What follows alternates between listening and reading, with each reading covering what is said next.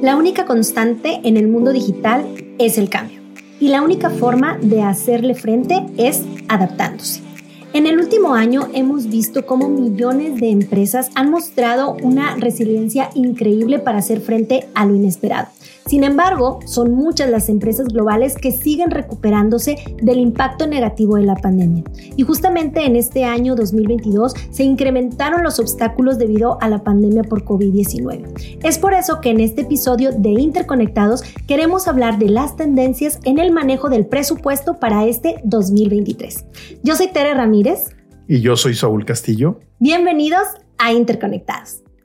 Bueno, pues me gustaría comenzar, Saúl, eh, hablando sobre cómo es que ha ido cayendo el consumo durante todo el año pasado. Creo que es un tema complicado, ¿no? De, de tratar porque las empresas han visto cómo eh, la economía se vuelve un territorio de muchísima incertidumbre y bueno, están eh, respondiendo con diferentes estrategias, tratando de aumentar los precios, de hacer descuentos, de recortar gastos y, bueno, una serie de cosas. Pero creo que sería bueno hablar del el contexto en cuanto a la caída del consumo, de cómo los márgenes de ganancia que tienen las empresas están siendo cada vez eh, más reducidos a medida que los precios suben y que los compradores pues han decidido reducir sus gastos.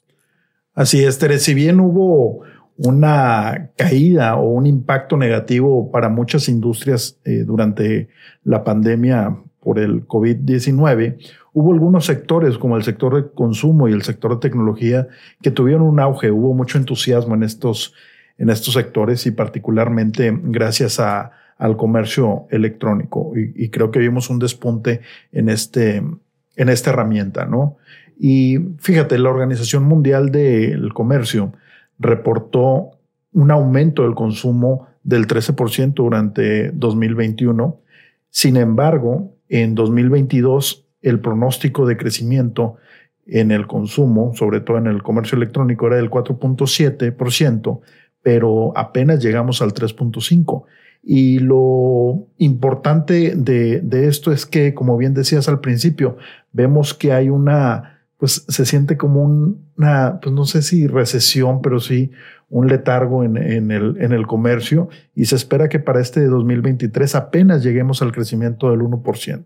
Saúl, eh, disculpa que, que, te interrumpa. Entonces, lo que quieres decir es que de alguna manera en algunos sectores se incrementó el consumo en el 2020, gran parte del 2021, pero después en el 2022 esa tendencia comenzó a cambiar. Eh, puede ser debido a que las personas recuperaron sus actividades normales, dejaron de invertir en algunos sectores.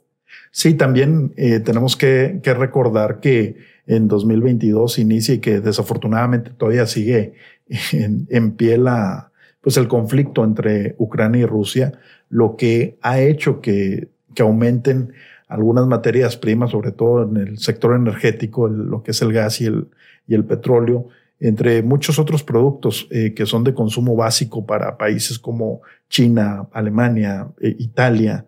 Entonces, esto pues ha generado un aumento en precios, una inflación que pues pareciera que es la más, la más alta en las últimas cuatro décadas. Y, y lo vemos también con los aumentos de las tasas, lo que, de las tasas de interés, lo que también ha encarecido muchos de los créditos que, que, pues, que tenemos, ¿no? Que tienen los consumidores. Y esto, pues, obviamente nos, nos deja con un menor flujo de efectivo para poder aumentar nuestro, nuestro consumo. Entonces, eh, también vemos en el sector de la tecnología, que fue una de las que más creció eh, ante esta latente crisis que estamos viendo, pues que han tenido que tomar la decisión de, de despedir personas, ¿no? Buscando y apostando por la, por la automatización. Y, y yo no sé, pero a lo mejor no es coincidencia que hoy en 2023 empecemos a escuchar mucho más el tema de la inteligencia artificial en todos los sectores. Hace rato te compartía un TikTok que, que habla de que ya empiezan a hacer música estos, estos sistemas. Entonces vemos, vemos cambios interesantes y definitivamente un panorama complejo, sobre todo para el sector del consumo. Sí, hemos visto que debido a que los cambios son muy acelerados, las empresas eh, parecen estar como eh, moviéndose todo el tiempo, tratando de ajustar sus estrategias y a lo mejor no vemos pasos tan consistentes como a lo mejor se veían en otros momentos de, la historia, ¿no? En cuanto a la publicidad, el marketing, a sus estrategias de, de manejos del presupuesto, entre otras eh, acciones, ¿no? Que toman las empresas.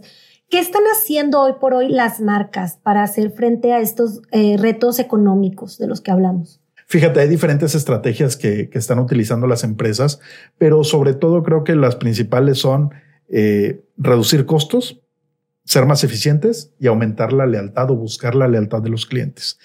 Hay quienes están lanzando nuevos productos de alto precio en lugar de incrementar el costo de, de, sus productos actuales. También hay quienes están optando por congelar los precios, apostando por la lealtad y la compra en el largo plazo de, los clientes.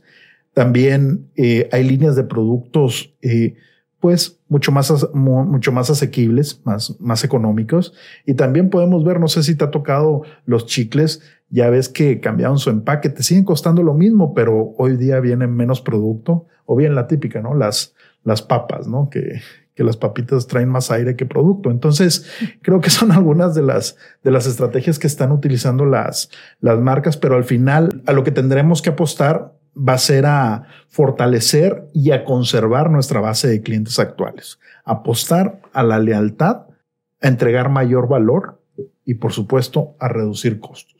Creo que una de las acciones más lógicas o, que más eh, seguido hacen las marcas, las empresas, es recortar gastos como que es el primer impulso. Y claro, puede servir sobre todo si reduces los gastos en los procesos de, producción, eh, pero también está esta otra parte que mencionabas hace un momento eh, de tener nuevas fuentes de ingresos. ¿Hay algún ejemplo de alguna marca o, que tú hayas visto en alguna empresa de cómo generan estas nuevas, fuentes de ingreso? Fíjate, Tere, dentro de las estrategias que están optando eh, o por las que están apostando las empresas, por ejemplo, Lululemon, que es una marca pues, bastante conocida, está apostando por las suscripciones. ¿Qué está buscando? Ofrecer beneficios especiales o exclusivos para los clientes que se afilien a su, a su programa de, de beneficios y con esto están esperando un incremento en el consumo del 80% de la base de sus clientes en los próximos cinco años. Entonces, eh, realmente es lo que platicábamos hace rato, apelar a fortalecer la base de nuestros clientes, a buscar la lealtad, a entregar más valor.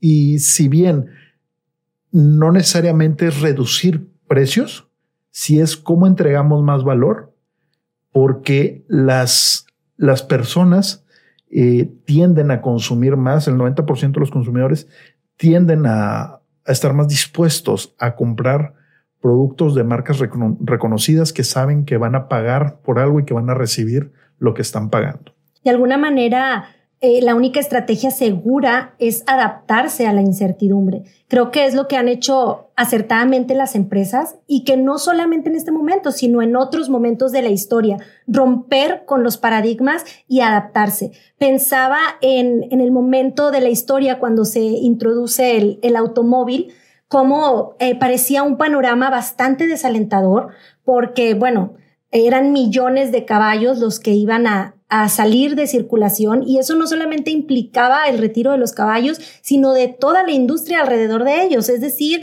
eh, los jornaleros, el personal eh, que manejaba los coches de a caballo, eh, los encargados de, de, la crianza, toda la parte de la producción de alimento para caballos, entre muchísimas otras personas, ¿no? Que trabajaban alrededor de esta labor tan importante y cómo se crea toda una crisis al, en torno a esto, ¿no? Por, por la expectativa de qué es lo que iba a pasar, de todos los despidos que hubo, pero finalmente también la eh, introducción del automóvil, pues eh, vino a revolucionar nuestra manera de transportarnos también hizo más eficientes los traslados, eh, se acortaron los tiempos y, de alguna manera se hizo una, una mejor producción eh, y se ofrecieron oportunidades de empleo, ¿no? Para, para muchos sectores también, pero en un principio parecía algo bastante desafortunado. Entonces, creo que las empresas, al aprovechar estas oportunidades, pueden crecer, ¿no? Y encontrar incluso, eh, pues, eh, ese tesoro, ¿no? Que estaba escondido dentro de su marca.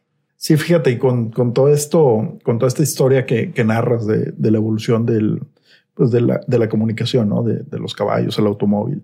Eh, pareciera que, bueno, hoy uno de los donde hemos tenido un mayor incremento es en, en los combustibles, en los energéticos. Y, y sí, sin duda, el, el, aumento en los precios donde se ha sentido más es en la, en la logística, sobre todo de paquetes eh, pues chicos, ¿no? O, de, o de pequeño volumen. Pero, como dices, el apostar por ser más eficientes es importante. De hecho, la automatización ya está tomando eh, mucha fuerza. Un estudio reciente de McKinsey dice que se espera que del en los próximos siete años, para llegar al 2030, el 23% de los procesos logísticos estén 100% automatizados. Entonces, hay un cambio, como, como bien ahorita referías en el caso de los caballos, hay un cambio en toda la industria. Entonces, hay que estar pendientes a ver cómo, cómo reaccionar y sobre todo cómo participar y beneficiarnos de estos, de estos procesos de automatización. Ahora, Saúl, conocemos pues las estrategias de siempre, ¿no? Y yo creo que es lo más fácil de decir, pues ahorren, pues inviertan, pues saca capital y, y haz nuevos productos. Pero, ¿qué pueden hacer las pequeñas y medianas empresas a nivel estratégico para hacer un uso eficiente de sus recursos y para hacerle frente a estas dificultades económicas? ¿Qué hacer? Bueno, no, no es una, una pregunta sencilla, pero eh, creo y coincido con, con algunos eh, autores que, que, he estado leyendo últimamente que hablan sobre el flujo de efectivo. Hoy más que nunca, el flujo es eh, lo principal que tenemos que cuidar. Como dicen, el resto son métricas de vanidad, ¿no? Los estados financieros son métricas de vanidad. Pero, ¿qué hacer? Bueno, creo que hay que pensar estratégicamente en la fijación de precios. ¿A qué me refiero? No es solamente el hecho de dar un descuento por un descuento o implementar una promoción. Eh, muchas veces pensamos, ah, es que va a ser muy atractivo si ponemos eh, dos por uno, un 50% de descuento, etcétera. Hoy tenemos que pensarlo de forma más analítico. Y, por ejemplo, una de las estrategias que funciona muy bien es el envío gratis. De hecho, hay estudios que muestran que hay un incremento en el valor del carrito de compras del 25% cuando ponemos el envío gratis. Y también ayuda a que aumente el ticket promedio de compra. Entonces, envío gratis es importante y parece que vamos en contra. Estamos hablando del aumento de los combustibles, pero sin duda eh, tenemos que analizar muy bien nuestra, nuestra estrategia de precios. La segunda sería eh, descuentos, aplicar descuentos sobre todo en eh, compras por volumen o en paquete. Entonces, hacer kits. Si vendemos, eh, no sé, micrófonos, pues hacer el kit del micrófono, más la computadora, más los audífonos. Eso vas a tener un descuento en la compra de este, de este paquete. Que es lo, perdóname, es lo que hace Amazon, ¿no? Esto, tú busques un producto y abajo te pone, también puedes comprar y te arma todo el kit de lo que necesitas para la actividad que estás buscando. Así es o bien también eh, meter el sentido de urgencia, ¿no? Promociones o descuentos por, por tiempo eh, establecido o reducido, ¿no? Esa es otro. También hacer uso de cupones, de puntos, y de ahí nos pasamos al, al tercer, a la tercera estrategia, que sería las suscripciones o las membresías. Utilizar esta estrategia de membresías, ya hace rato hablábamos del caso de Lululemon, este, que está apostando muy fuerte a, construir la lealtad de su, de su base de clientes. Y la última, que, que es lo que hablabas hace rato, ser más eficientes. Ver qué partes del proceso o qué partes de, del, proceso comercial o logístico podemos automatizar. Apostar mucho a ser mucho más eficientes para reducir costos y, en consecuencia, aumentar el valor para nuestros clientes. Saúl, yo al final creo que todas estas acciones que mencionas aumentan la lealtad del cliente y, todo esto genera una confianza y que, de alguna manera usan las empresas y, que invierten en la retención de sus clientes, que creo que puede ser una de las claves, ¿no? Sí, y, también eh, apostar por esta, por construir esta comunidad es importante. De acuerdo a un estudio de, reciente de Shopify, el 40% de los consumidores han optado por buscar productos de, menor precio. Y también se ha visto una reducción del 35% en la disminución del valor de los carritos de compra y casi un 50% de disminución en el tráfico y en la conversión, en las tasas de conversión de, las, de los e-commerce que, que, están en Shopify. Entonces, tenemos que apostar mucho a entregar eh, valor a través de nuestras comunicaciones, en redes sociales, en nuestro sitio web. Necesitamos estar presentes y tratar de responder o de atender las necesidades o las preguntas de, de los consumidores pues definitivamente esta desaceleración económica está empujando a las marcas a ajustar sus presupuestos y a ofrecer más valor. Y esperamos que estas estrategias que hemos comentado, que, que Saúl ha estado compartiendo a través de este podcast, pues les sirvan para tomar mejores decisiones en cuanto al manejo del presupuesto durante este año. Esto fue Interconectados, el podcast que te conecta por todos los medios.